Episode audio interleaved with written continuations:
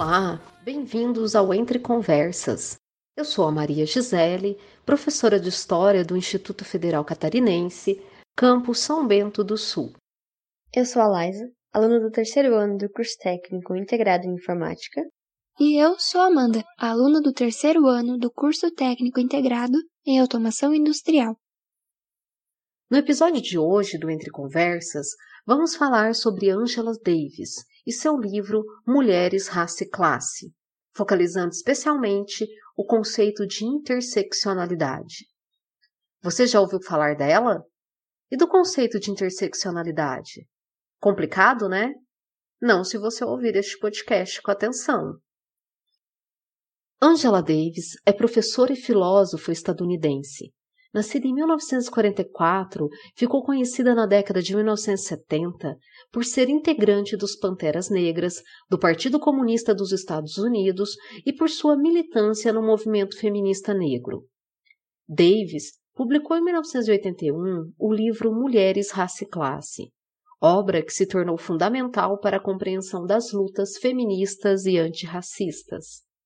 Segundo o pensador Norberto Bobbio, um clássico cria teorias modelos que contribuem para a compreensão da realidade e que possibilitam refletir sobre diferentes contextos. O livro de Angela Davis, Mulheres, Raça e Classe, é hoje considerado um clássico.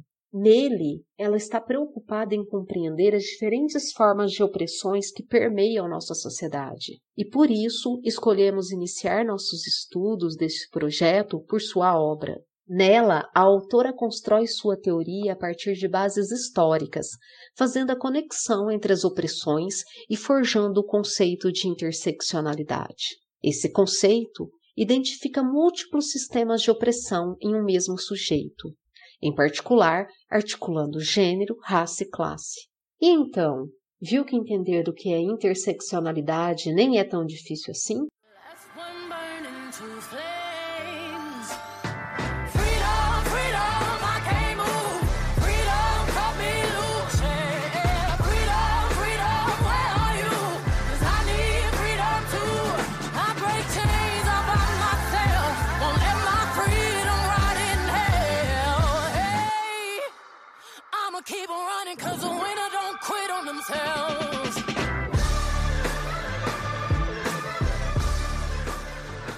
Ao todo, o livro possui 13 capítulos. Porém, escolhemos apenas o primeiro e para isso existe um motivo. Ou melhor, existem vários motivos. De um modo geral, ele traz para o leitor a relação histórica do período da escravatura com o modo como a mulher negra foi e ainda é vista pela sociedade. Ao longo do capítulo, são abordadas questões como a relação entre a realidade e ambiente com o corpo e feminilidade da mulher negra, em que a mulher, por ser exposta a condições extremas de trabalho, apresenta a fisionomia menos delicada. Também se trata da objetificação da mulher nesse período, desde a dominação por estupros, que também servia como meio de intimidar os homens escravos, até o dever de servir como reprodutora de escravos quando houve a paralisação do tráfico negreiro, tudo isso sem nenhum amparo médico ou qualquer consideração com elas e sua família.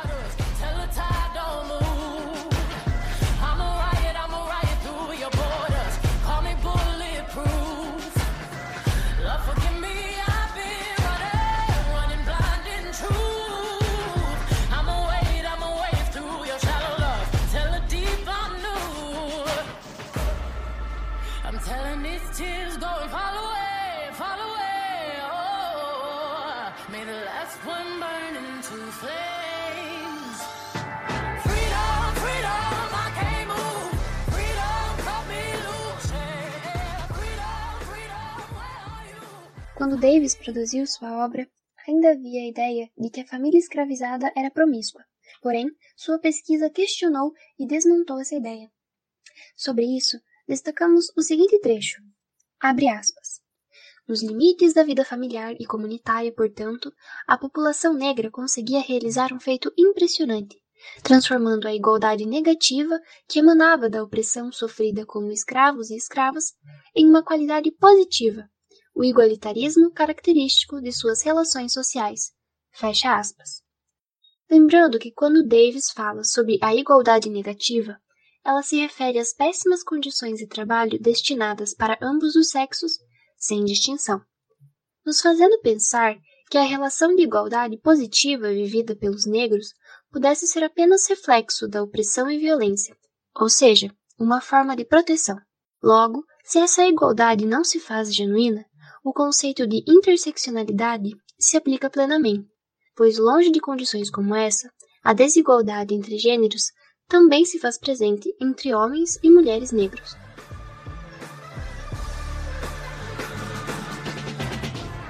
Ten Hail Marys, I meditate for practice. Channel 9 News tell me I'm moving backwards. Eight blacks left, deaf is around the corner. Seven misleading statements about my persona. Six headlights waving in my direction. Come on. Five O asking me what's in my possession. Yeah, I keep running, jumping the aqueducts, fire hydrants and hazardous smoke alarms on the back of us. But mama, don't cry for me, rap for me, trap for me, live for me, breathe for me, sing for me. Honestly, guiding me, I can be more than I gotta be. Stole from me, lied to me, nation hypocrisy, code on me, driving me wicked. My spirit inspired me, like yeah. Open correctional gates in high desert. Yeah. Open our mind as we cast away oppression.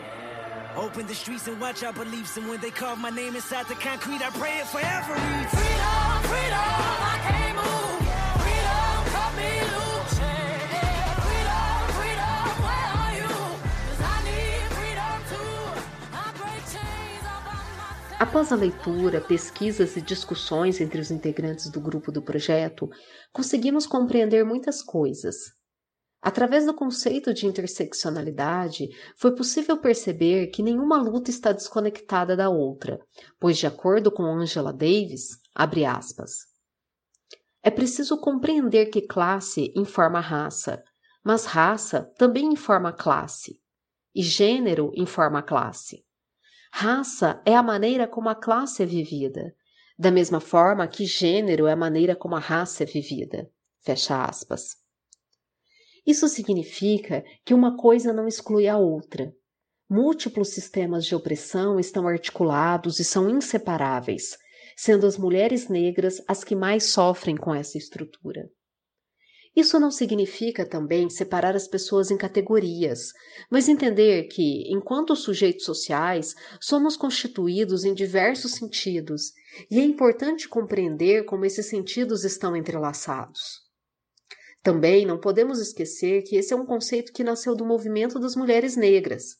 Desconectada dessa sua história, corre o risco de ser esvaziado. Todos os horrores relatados no decorrer do primeiro capítulo também serviram para esclarecer a ideia de dívida histórica, porque assim como os Estados Unidos, o Brasil foi marcado pela escravidão, sendo o último país que a deu por encerrada em seu território. Também ressaltamos que, Além de todas as atrocidades sofridas pelo povo negro, os brasileiros ainda não entenderam que, ao excluir os negros durante séculos, primeiro como escravos, depois com a abolição, utilizando-os como mão de obra barata, acabamos mantendo o privilégio branco, privilégio que se tornou hegemônico e que se mantém na estrutura da nossa sociedade.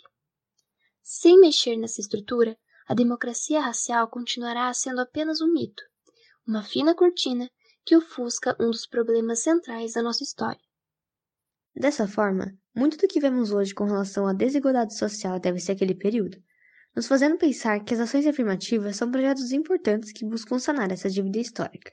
Porém, ainda são tentativas pequenas se comparadas com o que várias gerações de homens e mulheres negros passaram. O debate que ainda se faz hoje sobre dívida histórica, o qual muitos negam essa existência, alegando que as gerações de agora não devem pagar pelos crimes de seus ancestrais, ignoram um fator indispensável. Muito além do pagamento por todos os anos de exploração do povo negro, é importante perceber que ele sofre ainda hoje. Mas por que essa luta por direitos iguais ainda não cessou? Se a escravidão já acabou há mais de um século, por que ainda permanece preconceito racial? Por que no Brasil existe a relação entre a população negra ou parda, pobreza e criminalidade? Seria essa relação vestígios de nossas raízes racistas? Estes são questionamentos fundamentais, mas que ficam para um próximo podcast. Aqui termina o podcast Entre Conversas. Nesse episódio, utilizamos a música Freedom, obra produzida por Beyoncé em parceria com o rapper norte-americano Kendrick Lamar. A música foi lançada em 2016 e retrata em seu clipe e letra emocionantes o sofrimento e força do povo negro em meio ao período de escravidão. Lembrando que este podcast faz parte do projeto de ensino Entre Conversas, Gênero, Raça e Classe, do Instituto Federal Catarinense, campus São Bento do Sul. O próximo episódio tratará sobre teorias raciais. Contamos com a sua audiência e até breve.